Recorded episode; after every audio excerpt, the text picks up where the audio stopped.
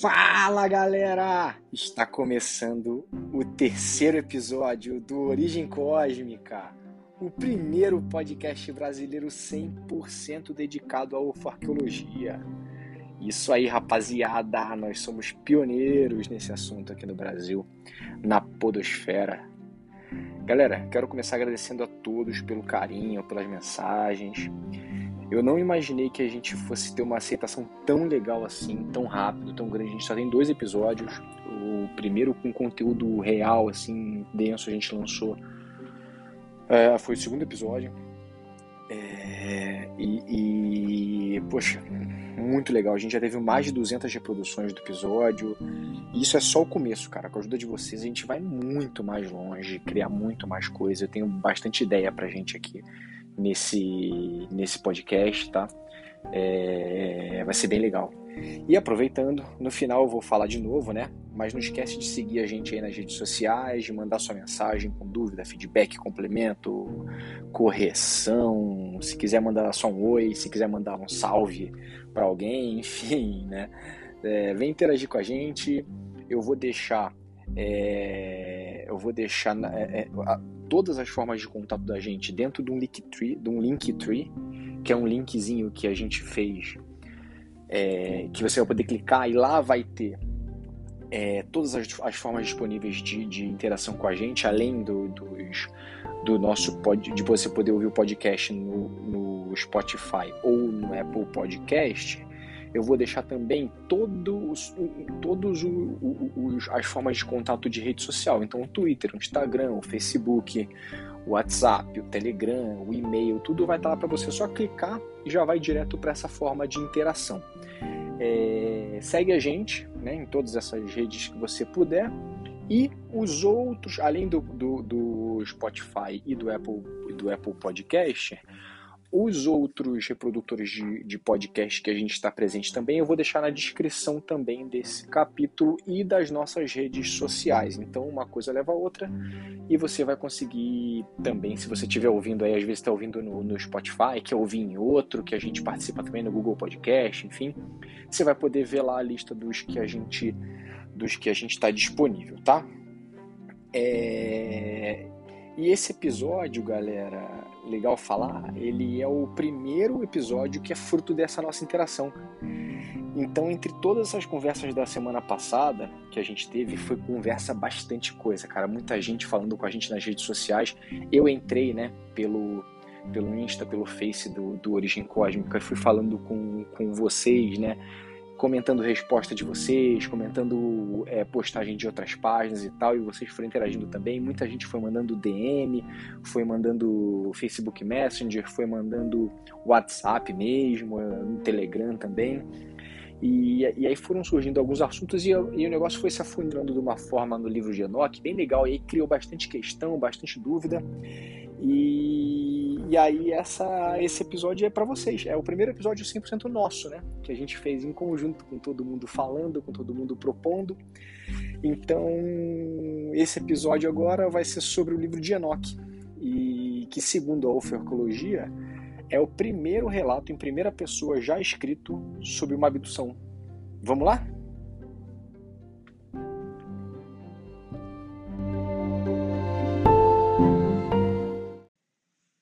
Bíblia, galera, o Enoque ele só aparece no, no primeiro livro, né, em Gênesis, e bem no comecinho, lá no quinto capítulo, tá? Muito rapidamente. É, to, nessa fase da Bíblia, no Gênesis, né, ela começa com a criação do, do, do, mundo, depois a criação do homem, e aí ele começa pelas gerações dos homens que vieram, né, pós aí o, o, o Adão. É, e aí, basicamente, os caras têm três, quatro linhas. É, fulano nasceu, gerou fulano, fulano e fulano, e viveu mais tantos anos e morreu. E é assim, literalmente, termina e morreu. É, para todos os personagens que estão nesse começo da Bíblia, menos pro Enoque. Que lá no capítulo 5 do Gênesis, o versículo 21 ao 24, termina assim: E andou Enoque com Deus e não apareceu mais. Portanto, Deus para si o tomou. Ou seja, foi-se com os camaradas espaciais e tchau. né? Lembrando, galera, que o Enoque é a sexta geração de humano depois do Adão. Então ele é a sétima geração do Adão, né? Então é assim, o Adão e a Eva geram alguns filhos, entre eles o Sete. Aí o Sete gera um filho chamado Enos, que gera Cainã, que gera Malalel, Malalel, que gera o Jared, que é o pai do Enoque. Então muita coisa passou depois da criação dos primeiros humanos, né? Até porque nessa época, se for pegar a descrição da Bíblia aí, é, os humanos vivem centenas de anos, né? O Matusalém, que é o filho do Enoque, ele vive 800 e tantos anos. Acho que o Adão vive 900 e poucos. Então você tem uma geração, tem gerações bem compridas aí, tá? É, isso quer dizer que no final, é, os visitantes que o Enoque comenta, né, que o Enoque fala, os melarrins, né, a gente vai falar mais para frente disso, mas essa interação do Enoque pode ter sido, inclusive, com seres de origem diferente da dos Anunnakis. E provavelmente eles são, até pelo comportamento, a forma de diálogo e tudo mais, a forma de interação, tá? com o ser humano mais próximo um pouco, né? Então vamos lá?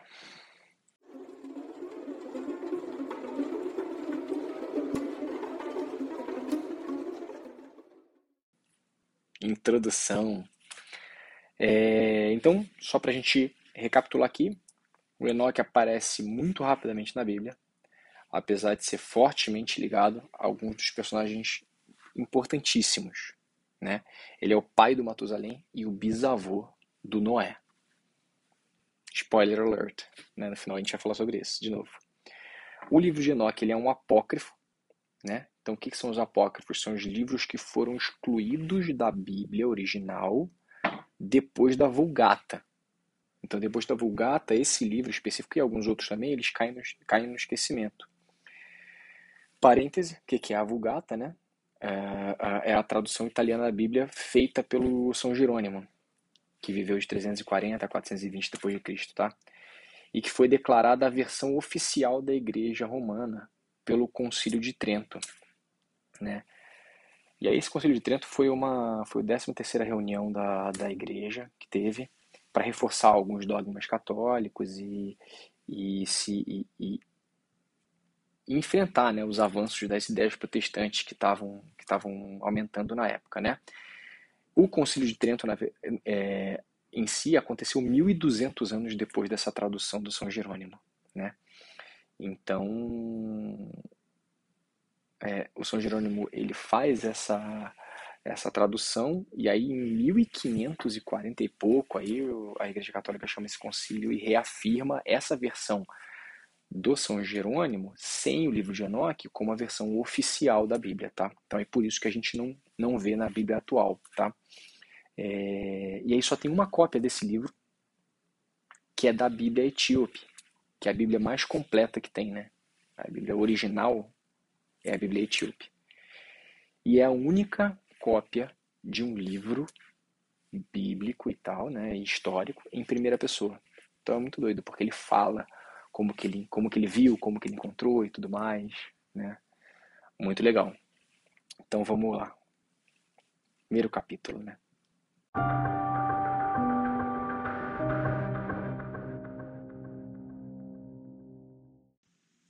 Primeiro capítulo. No primeiro capítulo desse livro, o que mais chama atenção é, bom, só voltando um, um passo aqui, o livro de Enoch tem mais de 100 capítulos. Eu vou falar só sobre alguns aqui que tem algumas passagens mais relevantes, mais importantes, assim, é, que chamam mais atenção, tá?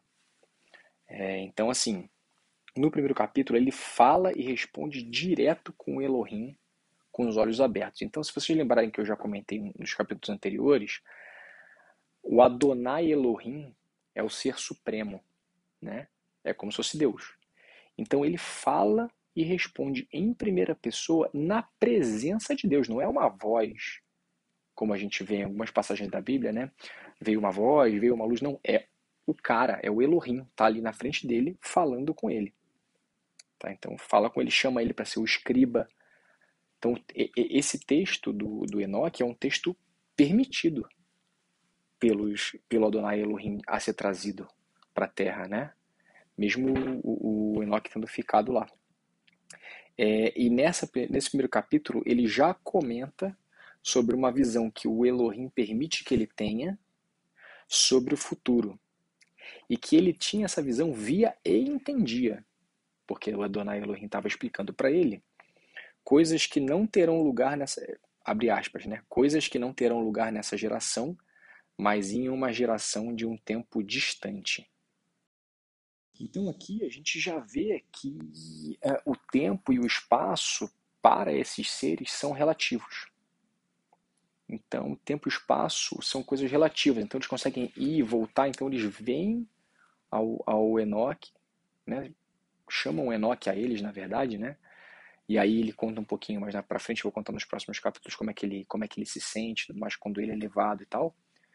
Mas é, é uma vez que ele está lá naquela presença, ele para ele é mostrado, é revelado o futuro da humanidade, como que as coisas vão se desenvolver, que vão ter é, é, é, vão ter gerações que vão que vão estar perdidas e elas vão melhorando ao longo do tempo até que elas reencontrem o caminho da paz, etc. Então é bem bacana, é legal. O primeiro capítulo é uma boa introdução. Outra coisa engraçada também é que o livro de Enoch ele começa né, pelo começo mesmo, mas depois ele vai direto para o final, aí depois ele volta de novo. Então ele, ele fala sobre o final, depois ele fala sobre como que se chegou naquele final. Então é bem legal também essa, essa dinâmica do livro. Então ele vai, né, falando sobre isso, sobre essa conversa que ele tem, sobre quais são essas visões e tudo mais. Isso vai até o sétimo capítulo. No sétimo capítulo, aí esse, esse comentário pode ficar um pouquinho é, é, é, extenso aqui, né? Esse, esse, bloco pode ficar um pouquinho mais extenso, porque estou pensando se eu falo ou não falo as, os nomes de todos os melarrins aqui que ele comenta. Mas é o seguinte, ele comenta que depois que os filhos dos homens se multiplicam, né? Então, ou seja, a gente sabe da história lá dos, dos Anunnakis, né? Que geram os homens e tudo mais, e depois eles permitem que os homens se reproduzam, certo? Então, depois que isso acontece, de uma forma massiva, né? É, nascem várias mulheres, homens, homens também, né? Mas nascem várias mulheres que são de agrado dos melarrins, né? E aí só um detalhe aqui, melarrim uh, é como esses seres são chamados pelo Enoque, Melahim não quer dizer anjo. Anjo é uma tradução que a igreja propôs, se propôs, né? Uh, na verdade, Melahim quer dizer mensageiro, homem do meio ali, o cara que foi intermediário, entendeu? Não quer dizer anjo. Então, engraçado, né? Mas, enfim, voltando. É, e aí o que acontece é que esses mensageiros, esses melahim, né, eles acabam se apaixonando pela mulherada terráquea. E aí eles falam, cara, vamos casar com algumas delas. Na verdade, sim. Ele fala tomar esposas, né? Pode ser, pode não ser, né? Pode ser que eles só tenham chegado e coabitado, como eles falam também, né? Com as mulheres. Então, e aí eles procriam. E, e eram mais de 200 melarrins. Percebem? Não são mais dois ou três deuses ou quatro deuses que vêm com alguns caras. São mais de 200 caras que vêm e que os chefes deles eram esses caras que eu falei que eu não sei se eu digo o nome ou não aqui, para não ficar muito extenso, mas enfim, tô relutando tanto, né? Vou falar logo. Si, si, Samiasa, que é como se fosse o chefe de todos, né? Uracabarameel, Ukibeel, Daniel, que todo mundo conhece, né? Ramoel, Danel, Askeel, Sarakinal, Azeel, Arsmers, Batral, Anani, Zavebe, Sansaveel, Ertael, Turel, Yomiael, Arazial. Então você vê que uma coisa interessante para mim aqui, por exemplo, é, vou trazer o nome do Daniel aqui, que também é o mesmo coisa que Gabriel, Miguel também, Rafael, que são nomes que a gente conhece bíblicos, né, de arcanjos e tudo mais. Esses caras, o nome deles, esse El do final, ele é um um tema da linguagem dos caras, era Rafael, Daniel. Legal, né? Interessante, enfim, vai. Que essa é uma brisa minha, então. E aí o que acontece? Todos esses caras escolhem por si mesmos, né, as mulheres e procriam e aí ao mesmo tempo eles ensinam aí entre aspas sortilégios, encantos e divisões de raízes e árvores. Então é a, é a roda do conhecimento, entendeu? Começando a ser girada para a humanidade através dos melarrins, tá? Só que aí na hora de, de reproduzir, o que que, o que que esses caras reproduzem? Eles acabam reproduzindo junto com as mulheres, né? Uh, humanas, os anjos e as mulheres acabam reproduzindo os nefilins, né? que a gente ouve aí falar também, que aparecem também na Bíblia e tal. Só que o que a gente não se atenta é que esses nefilins são gigantes. E segundo o Enoque, no livro dele, eles chegam a uma estatura de 138 metros. E é aí que começa toda a confusão, porque os gigantes começam a consumir tudo que os homens já produziram, né? Então, as lavouras, o, o, o, leite que foi coletado, enfim, tudo, é, as árvores frutíferas e tudo.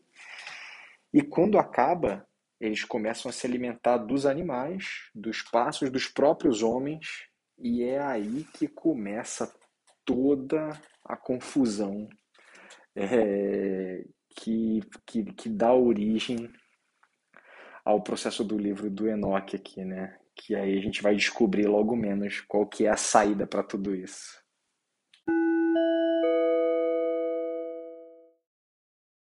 E aí, ainda nessa pegada do começou a dar merda, o oitavo capítulo emenda dizendo que o Azazel, que aí a, se eu não me engano, né, a rapaziada vai conseguir fazer uma correlação aí, mas o Azazel é como se fosse um tipo de, de demônio, né?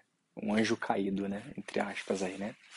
O Azazel começa a ensinar os homens é, fazer faca, arma, escudo, armadura, abrindo meio que abrindo os olhos do, dos homens para os metais e para a maneira de trabalhá-los. Então aqui a correlação com aquela brincadeira que eu fiz do tipo, puta, 10 mil anos atrás a gente começou a resolver polir uma pedra.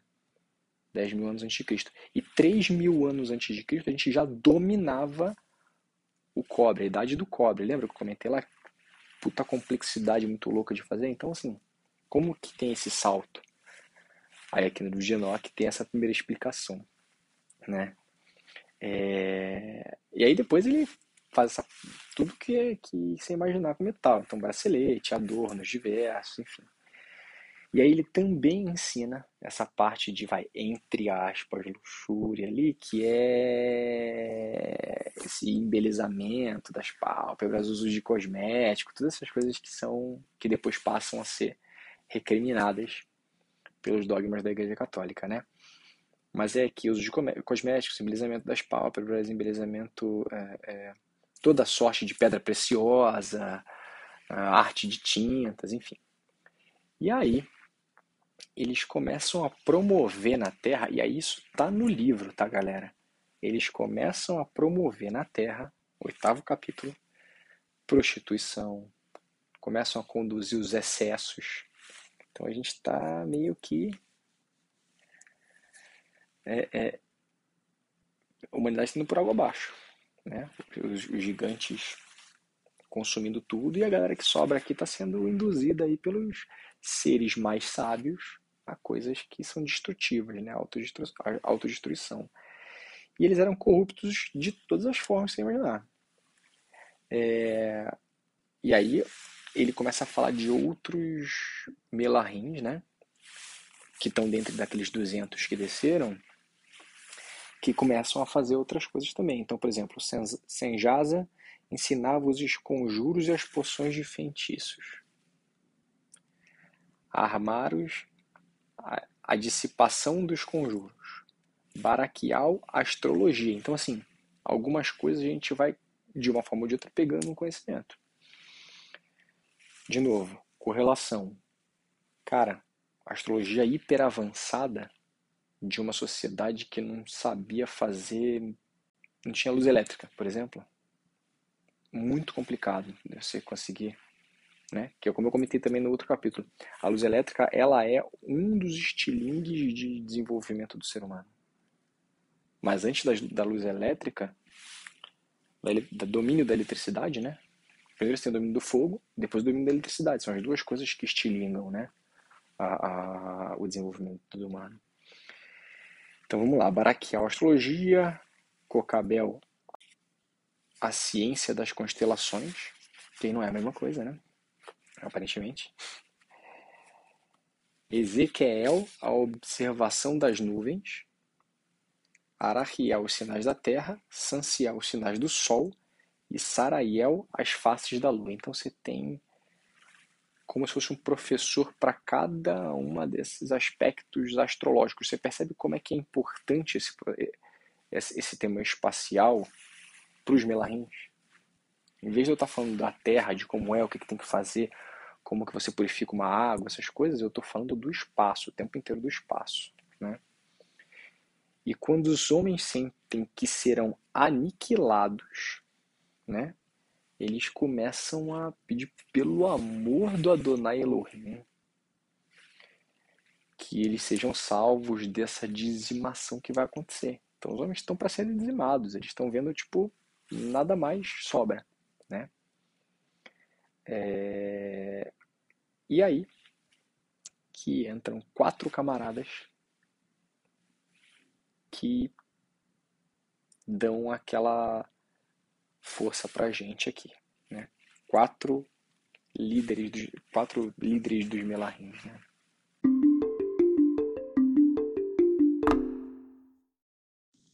Que é quando começa o capítulo 9. Então, o Mihayael, que é de onde deriva o nome Miguel, Uriel, Rafael e o Gavriel, que é o Gabriel, vão até o Adonai Elohim, né? Vendo toda essa desgraça que está acontecendo aqui, né? E eles se mobilizam. Então pensa assim, não é um cara que não tem livre-arbítrio, como os dogmas da igreja ensinam que os anjos não têm livre-arbítrio. Deus mandou, faz. Eles se sensibilizam, né? E aí eles veem que a, aí abre aspas, o clamor da terra deserta dos homens bate, presta atenção na próxima palavra, novamente as portas dos céus, fecha aspas. Novamente a palavra-chave. Então pensa assim, é como se já tivesse tido um clamor desse anterior. Não uma terra sem homens, mas uma terra que teve homens e eles foram devastados e aí eles começam novamente. Então, também pode ser que haja uma abertura aqui para a gente falar de não uma, mas duas criações de primeiro homem. Primeiro homem, humanidade, humanidade dizimada. Segunda, primeira criação, segunda criação do primeiro homem e nova humanidade, etc. E aí eles vão até o Adonai Elohim. E aí os quatro chegam na frente do Adonai. E o Enoch está lá, vem. O Enoch está lá vendo isso acontecer. E aí ele, eles começam a falar tudo o que está acontecendo. Fala, cara, você está vendo tudo isso. Você está vendo acontecer. Mas não é que você está vendo que isso vai se resolver. Você precisa fazer alguma coisa. O que, que a gente faz aqui? Não é uma falta de livre-arbítrio. É uma necessidade de agir segundo uma ordem, como uma hierarquia. entre aspas, como uma hierarquia militar. Então, por exemplo, os tenentes, os sargentos estão vendo que os soldados estão fazendo merda na aldeia lá, estão matando as crianças, estão violentando as mulheres, etc. Eles vão até o capitão e falam, capitão, você tem que fazer alguma coisa. Você tem que dar uma ordem pra gente mandar parar, ou, ou sei lá, pra gente desocupar isso aqui, ou fazer alguma coisa assim.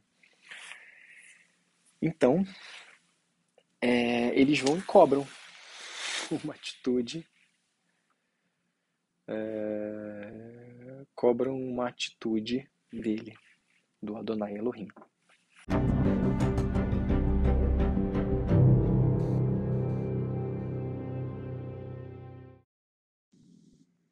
Aí no décimo capítulo, o Adonai toma a palavra no meio dessa, né, de, de, desse derrame de clamor, né, dos melarrins, dos chefes dos melarrins ali. E aí ele separa os quatro. E aí ele fala que o Uriel tem que ir falar com o filho do Lameque, que é o Noé. É, é, assim, Enoque é o pai do Matusalém, que é pai do Lameque, que é pai do Noé. Tá? Então, ele manda o Uriel ir falar com Noé com uma ordem para falar em nome dele, em nome do Adonai, que ele vai que que o Noé se esconda com a família dele, porque o fim está próximo e vai ser através de um dilúvio.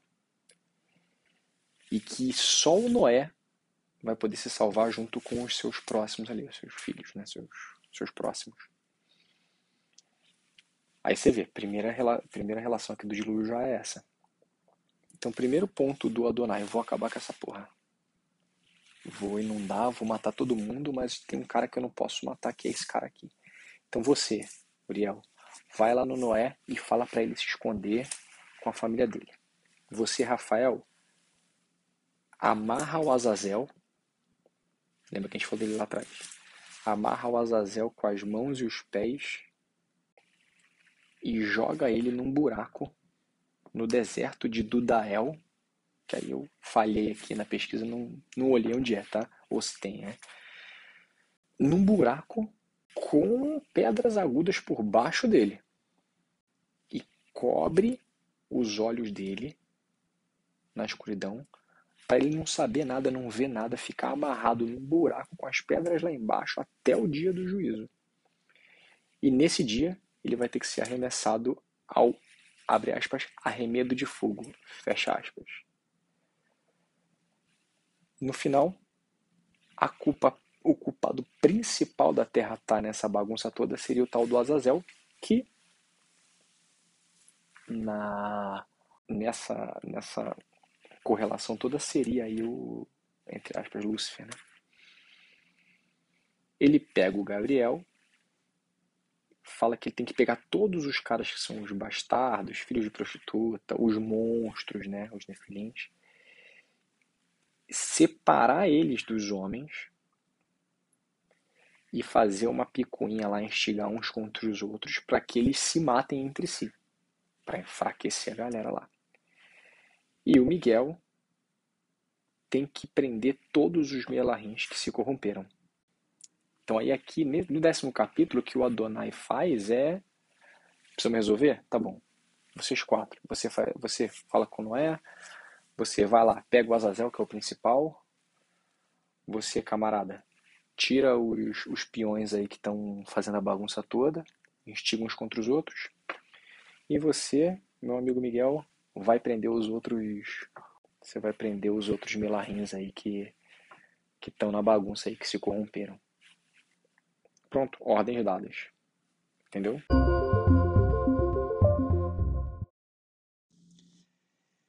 Daí vai o primeiro, o décimo. Aí vão alguns capítulos dos caras fazendo o que tem que fazer, enfim. É, o Enoch comentando que já estava com Elohim fazia um tempo. Nos céus, ele fala, né? No décimo segundo capítulo, ele até fala que ele estava junto com os Melahins e o Adonai Elohim nos céus. Né? Uma hora que ele comenta que ninguém sabia onde ele estava e tal. E aí começa o 14 capítulo, que é uma interação mais direta do Enoque mesmo. Então, nesse capítulo, ele fala, em primeira pessoa sempre, tá, gente? Sobre uma visão tem a seguinte descrição. Então, preste atenção no que ele fala aqui, ó. Abre aspas. Nuvens e névoa convidaram-me. Estrelas agitadas e brilho de relâmpago impediram-me e pressionaram-me adiante, enquanto os ventos da visão assistiram meu voo, acelerando meu progresso. Eles elevaram-me ao alto do céu. Fecha aspas. Comentário meu. Qualquer qualquer semelhança com uma decolagem espacial mera coincidência? Pergunta, né? Abre aspas de novo. Eu prossegui até que cheguei próximo a um muro construído com pedras de cristal. Uma chama de fogo vibrante rodeou, a qual começou a golpear-me com terror. Então aqui, aí fecha aspas, aqui a gente vê uma um começo de uma descrição de um lugar que aí ele fala pedras de cristal, mas pode ser lâmpada acesa ou alguma reação de algum material brilhante que a gente desconhece e algum tipo de tecnologia que a gente também não conhece, que se assemelha aí a, a, a, a é, é, que se assemelha a essa chama de fogo vibrante que ele fala, né? Porque se uma, se uma chama de fogo vibrante estivesse golpeando ele com terror, não sei se ele estaria vivo para contar o resto do livro, né? Então, alguma coisa nesse nível aí. Aí, abre aspas novamente. Nessa chama de fogo vibrante, eu entrei, aproximei-me de uma espaçosa habitação, também construída com pedras de cristal seus muros também, bem como o pavimento, eram formados por, pedras de cristal, e de cristal era o seu piso. Seu telhado tinha uma aparência de estrelas agitadas e brilhos de relâmpago, e entre eles haviam querubins de fogo num céu tempestuoso. Fecha aspas. Que tal? Impressionante, né? Cara, parafraseando né, nosso amigo Ribas do Hangar 18, impressionante. Porque assim, ele tá falando quando ele entra numa espaçonave. Então, ele entrando nesse fogo, talvez seja um portal, alguma coisa, que transporta ele para esse lugar. Que aí é um lugar com luzes que parecem pedras de cristal, flashes, né? Que aparentam, aparentam ser relâmpagos, porque ele não fala de trovão, ele fala de relâmpago só. Né? Agora, olha só que interessante, tá? Então, é, eu não vou comentar mais porque essa descrição fala por si, né? Agora, o próximo é incrível. Abre aspas.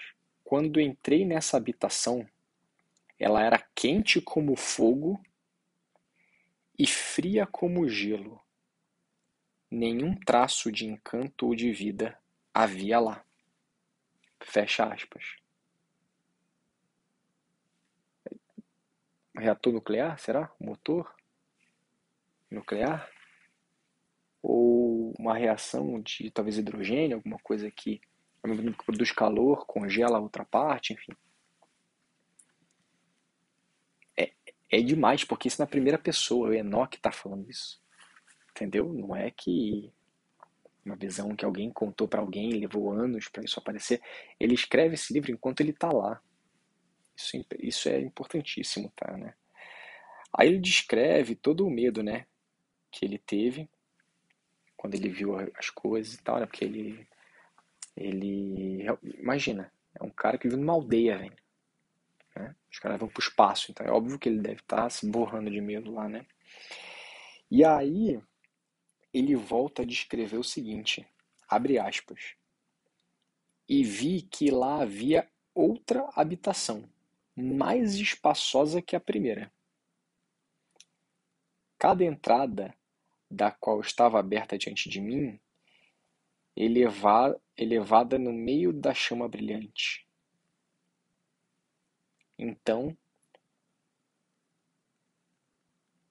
tão grandemente superou todos os pontos em majestade, magnificência e magnitude, que impossível descrever extensão e o esplendor dela. Fecha aspas. Desculpa ali meio errado aqui, mas assim, é,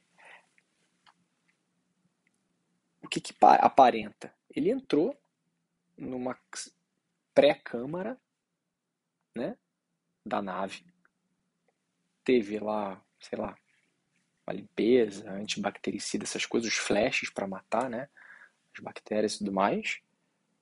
E aí ele entra na nave, no hall da nave. Que aí, como ele mesmo falou aqui, é, tão grandemente superou em todos os pontos em majestade, magnificência e magnitude que é impossível descrever em extensão o esplendor dela. Né? É, ele, ele fala, cara, que ele entra num lugar maior, que é muito mais magnífico do que esse primeiro que ele entrou. Essa primeira câmara, né? Aí abre aspas de novo. Seus pisos eram de fogo. Acima haviam relâmpagos e estrelas agitadas enquanto o telhado exibia um fogo ardente. Eu examinei-a atentamente. Ele fala isso aqui. Hein? Eu examinei-a atentamente e vi que ela continha um trono exaltado, da aparência do qual era semelhante à geada, enquanto sua circunferência assemelhava-se à órbita do Sol, brilhante. E havia a voz de um querubim. Fecha aspas. Entrou na sala de controle. Então aí tem uma cadeira, óbvio, do capitão ali, que vai estar mais, né?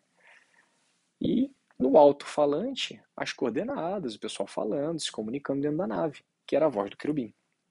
E aí você tem no, no teto as iluminações necessárias, talvez iluminação noturna, não sei, alguma coisa que possa ter diferenciado, né? Vamos lá. Abre aspas. Debaixo desse poderoso trono saíam rios de fogo flamejante. Olhar para ele foi impossível. Alguém em grande majestade assentava-se sobre ele, cujo manto era mais brilhante que o sol e mais branco que a própria neve. Fecha aspas. Era o Elohim, mas era o Adonai Elohim ali, mas ele, ele descreve o uniforme do cara. Entendeu? Tá falando das, das não sei, dos feixes de energia, às vezes, que saem debaixo desse, desse trono. É, são tecnologias que estão além do nosso, da nossa percepção, galera. A gente tem sempre que ter isso né, na cabeça. Talvez se a gente visse hoje, talvez não conseguisse usar o vocabulário correto também, entendeu? Então, muito interessante, cara. E aí ele continua falando que nenhum melarrinho ou mortal poderia se aproximar, né? Talvez pelo medo, talvez pela sensação que ele está tendo ali. E depois ele continua falando que conversa diretamente com Adonai, que é a figura que está nesse trono. Ninguém na Bíblia inteira fala direto com Deus como uma presença, como uma pessoa física ali na frente. Só no livro do Enoque isso acontece. Em primeira pessoa ainda.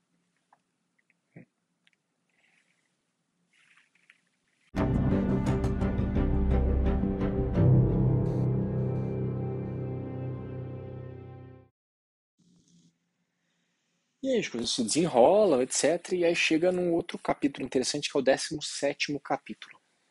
E aí aqui, o Enoque diz que é levado de novo para um lugar de aparência de fogo fervente.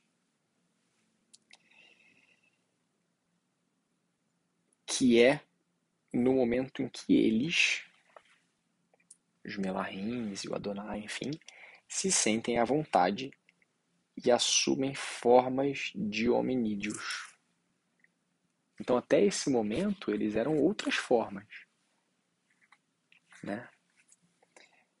depois, ou não, ou eles estão num uniforme ou alguma coisa que não permitiu que o ou até o medo mesmo de estar na nave, etc, não permitiu que o Enoch com, visse de forma clara, né? Ah, depois ele é levado para o alto de uma montanha, onde o topo alcança todo o céu. E onde ele vê os receptáculos da luz e do trovão nas extremidades desse lugar. E onde esse lugar era profundo, né, onde ele, onde ele, onde tinha uma depressão nesse lugar aí, tinha um arco de fogo e flechas vibrando, e uma espada de fogo e toda espécie de relâmpago. Né? Então aqui ele é levado para algum lugar onde ele tem a visão externa do motor, daquele lugar que está que tá gerando propulsão, e ali tem algumas, um para-raio, alguma coisa desse tipo, né? alguma antena que dispara a luz, que pode ser o receptáculo da luz que ele fala, né? enfim. É... Daí ele sai dali e vai para um, entre aspas, arroio murmurante, que é tipo um riachozinho, um fluxo, né, de, de, de qualquer tipo de líquido, que produz um som constante. Então é aquele riachozinho que produz aquele som de riachozinho. Ele vai para esse lugar, né? É...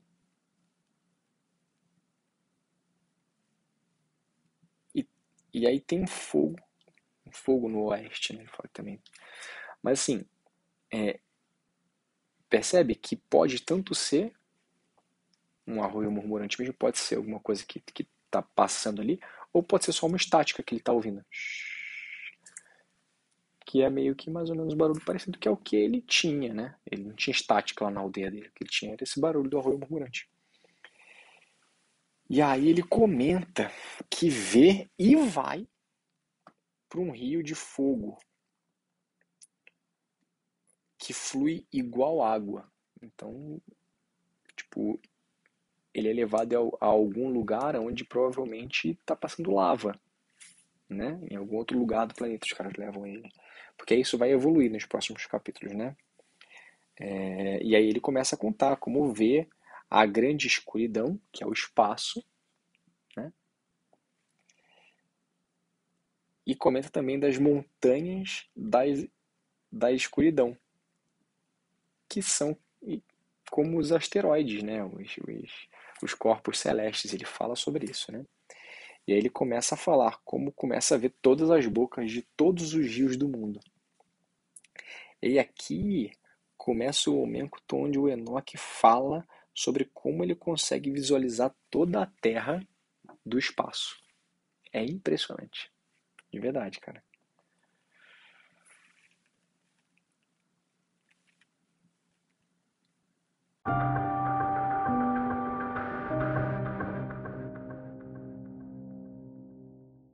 Aí ele passa para o 18 capítulo, onde ele começa a falar dos furacões, dos vulcões, dos ventos solares, de um monte de coisa que ele consegue ver tanto do espaço na Terra como no próprio espaço, né?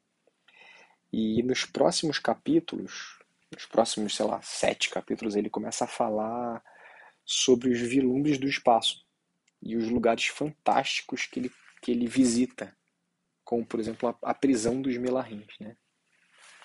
Então, é muito, muito, muito denso, muita informação.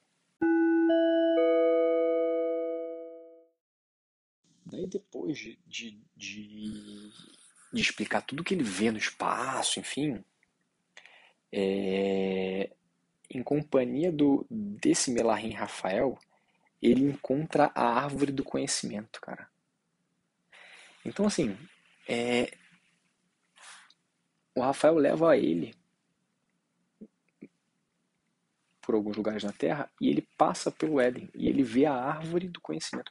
Ele vê e aí ele pergunta, né? E o Rafael que fala para ele essa é a árvore do conhecimento que o Adão comeu, que não podia ter comido, entendeu? O interessante é que é em primeira pessoa e ele descreve a árvore que ela parece uma tamareira e o fruto, que é o mesmo que o Adão e a Eva comem, que o Rafael fala isso para ele, né? Eu já falei aqui, parece uma uva extremamente fina, não uma maçã, uma uva extremamente fina e que tinha um cheiro maravilhoso que se estendia por uma distância gigante assim. Então, eu, talvez tenha sido esse o chamariz, né? É, e logo depois ele começa a descrever portões celestiais é, que permitem passagem de chuva, de vento, e inclusive portões dentro de portões, enfim. E aí a todo momento ele se refere ao céu e não ao paraíso. Percebem? Então ele está sempre falando de céu. Então, então eu fui no céu, os portões celestiais do céu. Nunca é tipo assim, ah, então eu estava no paraíso com o Elohim, não. É céu. Muito interessante.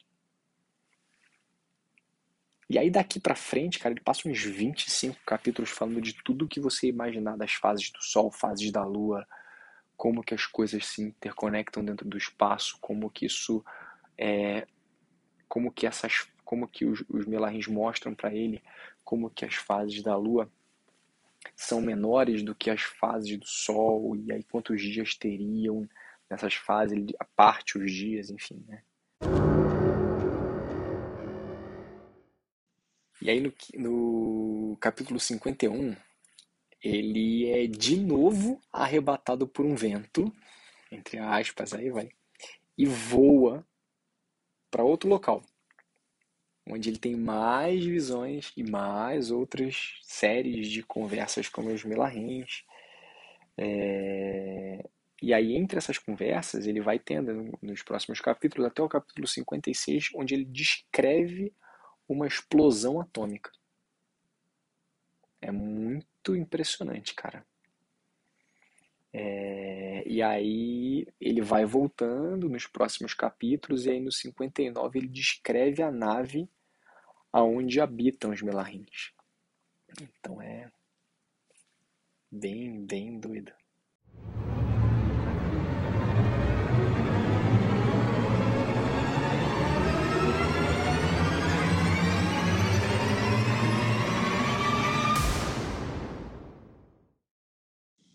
E é isso, tudo se desenrola, a gente chega no capítulo 64, onde o Noé percebe que o eixo da Terra se inclina. Então, assim, a gente aprende na escola que a, o eixo da Terra é inclinado por causa do impacto do meteoro dos, do, que extinguiu os dinossauros, né?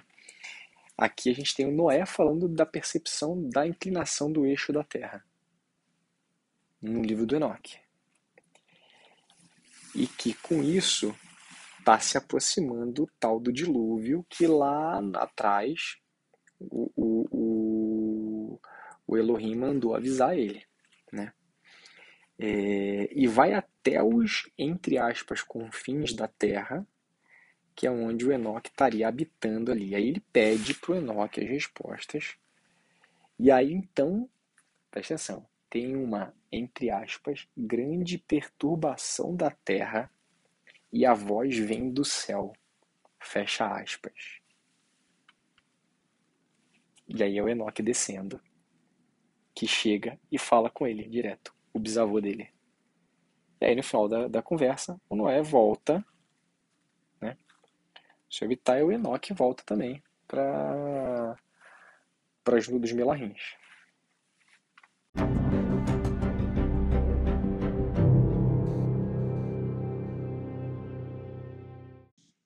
E aí, é, o tempo passa, eles vão, eles vão, né? É, é ele vai dando mais, mais, botando mais, mais carne, né? Nisso, falando sobre os melarrins, as conversas que ele tem, etc.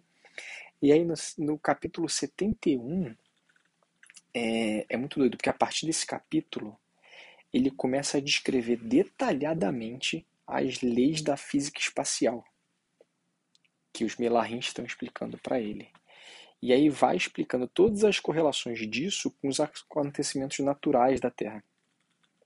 Inclusive falando da principal órbita do sistema solar, que é do próprio Sol, vai comentando sobre as diferenças é, para a Terra dentro das estações do ano, dentro dos meses, a divisão dos detalhes dentro dos dias e das diferenças entre o dia e a noite dentro dos períodos. Então ele fala, por exemplo, que o dia se divide em 12 partes, mas naquela, naquela época da passagem do Sol pelo portal tal, ele vai ter só 10 partes e a, e a noite vai ter 7 partes. Então é bem, bem doido. E aí tudo isso olhando como um todo. Como foi explicado para ele diretamente por um Melahim. Então, tipo, o cara tá mostrando para ele. E aí, de novo, aqui a gente vê aquela aquela é, é, é, é relatividade de tempo e espaço dos Melahins. Os Melahins vão explicando isso para ele. Isso deve ir passando num tempo muito mais rápido do que efetivamente seria o cara explicando, porque o cara não vai ficar um ano inteiro em pé do lado do outro, olhando para o mesmo lugar, falando, tá vendo como é que eu sou agora que tá mais assim? Não é, né? Então, ou, obviamente, um sistema de, de, de aula e tal, mas eu acho que, que é mais um tema de relatividade de tempo, que é muito, muito legal. E aí ele vai fazendo isso, né? Vai explicando isso durante alguns capítulos, e aí no capítulo 76 ele começa a conseguir ver os grandes rios e ilhas que são vistos do espaço. Então é muito louco, porque ele fala de alguns rios do mundo, né? Alguns rios grandes do mundo. É, e aí no capítulo 77, mais no final, ele comenta uma dedicatória para o filho dele, Matusalém, para quem ele vai dar esse livro com todos esses conhecimentos. Então ele, sabe, tudo que aconteceu ele vai escrevendo dia a dia ali com os Melarrins, né? É como eu comentei, né? Ele é chamado de escriba pelos Melarrins, ele é chamado para ser o escriba dos Melarrins nesse, nessa época, né? É... E aí ele vai falando sobre isso no capítulo 84. Ele fala sobre algumas das visões que ele tem. E algumas. É... Verdade, ele fala que tem três visões e tal. E aí, nessas visões, ele usa sempre a correlação de alus... uma alusão né, entre lobos e ovelhas. E aí ele fala sobre o êxodo do Egito e também sobre Jesus. É muito interessante a história, ele conta a mesma história do Êxodo e a mesma história do, de Jesus com, com detalhes, mas em vez de falar das pessoas, ele fala de lobos e ovelhas. É muito, muito doido, porque esse livro tá meio que encaixado no meio do Gênesis, né? Ele é o começo do Velho Testamento. Não é nem um meio assim. O Êxodo é mais para bem mais para frente, entendeu? A história de Jesus já é o Novo Testamento, então, cara, é muito doido. Essas, essas correlações, essas visões que ele tem, né? Muito legal.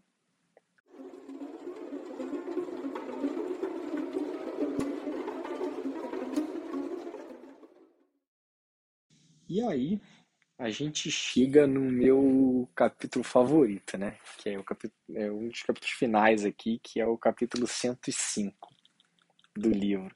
Aí aqui é o último capítulo que eu vou contar, depois a gente faz uns comentários gerais aqui.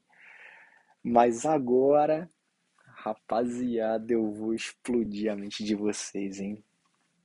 Tava meio subjetivo, até agora a gente falou bastante coisa. No final, né? Você pode até achar que tem um ângulo subjetivo aqui, né? Para algumas dessas coisas, mas agora vem o melhor dos testemunhos, em primeira pessoa que ele dá, tá? O Matusalém, depois de algum tempo, descola uma esposa para ele lá né? É, para ele não, desculpa, para o filho dele, para o Lameque, que é o neto do Enoque, tá? E essa mulher pare uma criança, né? Eles geram uma criança lá, entre aspas, aí, né? Agora pega a cereja desse bolo, cara. Essa é a descrição da criança, tá? Segundo o próprio Enoque, quando ele vê o Noé, tá? Essa criança. A carne era tão branca como a neve, e vermelho como uma rosa. O cabelo da sua cabeça era branco como algodão e longo, e cujos olhos eram belos. Quando ele os abriu, iluminou toda a casa como um sol. Toda a casa abundou em luz. Fecha aspas. Aqui você está tentando achar subjetividade na olhos belos e luz, né? Mas pega essa brisa aqui. Daí ele continua, né? Falando que quando ele foi tirado da mão da parteira, o Lameque, que é o suposto pai dessa criança, ficou com medo dele, da criança, e correu para falar com Matusalém, falando que tinha gerado um filho diferente dos outros filhos, dizendo, abre aspas, ele não é humano, semelhando-se à geração dos melarrins do céu. É de uma natureza diferente dos nossos, sendo completamente diferente de nós. Seus olhos são brilhantes como os raios do sol. Seu semblante é majestoso e ele parece como se não pertencesse a mim, mas aos melarrins. Fecha aspas. Pegou essa ou não? E nessa, o cara assustado pede pro pai dele falar com o avô, o Enoque, para tirar limpa essa história, uma vez que o Enoque tá esse tempo todo vivendo com os melarrins, né? Aí nessa, o Enoque fala que o Adonai Elohim vai fazer uma limpa na terra e que essa criança é que vai sobreviver e procriar. Aí ele fala mais duas coisas. Uma que o Lameque deve criar a criança como seu filho sim, e outra que o nome da criança deverá ser Noé, meus camaradas. O Noé não era como nós. Ele era um descendente direto dos melarrins, dos céus, os caras, os mensageiros que vieram para cá, mas não dos maus. Ele era descendente diretamente dos melarrins que o Adonai Elohim bota aqui para corrigirem os maus que foram feitos. Que tal? Doido demais, né?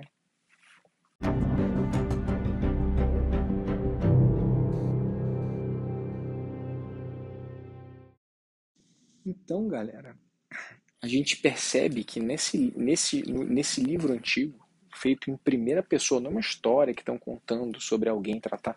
É o Enoch mesmo, um personagem real da história da humanidade, aparentemente, né? Escreve um livro em primeira pessoa sobre todos esses feitos e com todas essas correlações que a gente já consegue trazer aqui do primeiro e do segundo capítulo que a gente falou aqui. Então, é, fica fica muito latente esse negócio.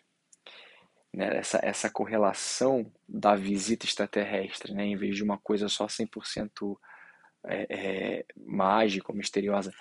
E aí, é, você ainda tem aquele aquele temperinho de teoria da conspiração quando a igreja resolve tirar esse livro da, da da relação né, de, de livros da Bíblia. Então é, é, um negócio que, que também dá uma certa. Cara, puta, não é possível que você tirou isso. Até porque as coisas que o Enoch fala aqui, eu falei as que eu, na, no meu entendimento, né, na, na minha opinião, são as mais são as mais relevantes, mas você lendo esse livro pode achar outras coisas também essas que eu peguei já não se encaixam em nenhum dos, em nenhum dos dogmas que a igreja impõe né, aos seus seguidores. Então, assim, ficaria realmente bem complicado você reforçar algum tipo de, de religião e tudo mais, né? É, dentro disso.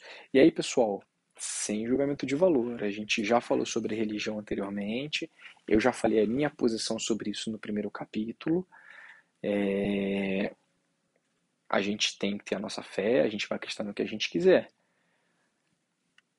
E vai ter o, o livre-arbítrio, né? Aqui usando uma, uma expressão comum a todos, de questionar o que a gente achar que tem que questionar com base nos fatos, nos textos, né?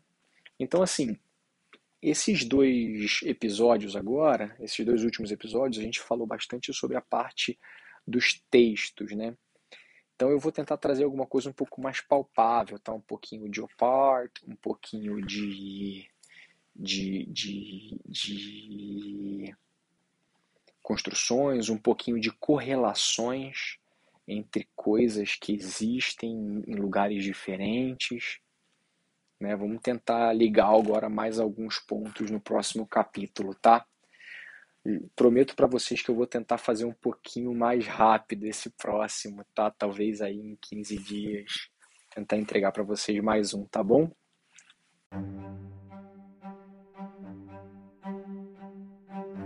Bom, galera, é isso aí. Muitíssimo obrigado por mais essa audiência.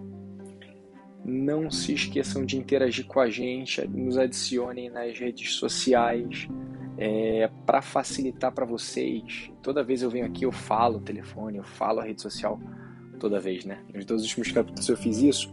Eu montei uma coisa que chama Linktree, que é um linkzinho que eu botei na nossa descrição do do podcast. Então, se você está ouvindo esse podcast aqui na tua plataforma, quando você clicar no nosso, na nossa página na plataforma e também na descrição desse, desse capítulo mesmo, desse episódio mesmo, eu vou colocar o Linktree. Quando você clicar lá, ou até digitar mesmo ele no, no, no, seu, no seu navegador aí, é, ou copiar e colar, enfim, quando você fizer isso, ele vai te direcionar para uma páginazinha com todos os nossos as nossas formas de interação, tá? É, infelizmente eu não consigo colocar para a gente clicar lá para ir para todos os, os nossos reprodutores de podcast, né? E plataformas, mas eu consegui pelo menos a Apple Podcast e o Spotify. É, os outros que a gente tem eu vou colocar também na descrição do. Também estão na descrição do podcast, tá?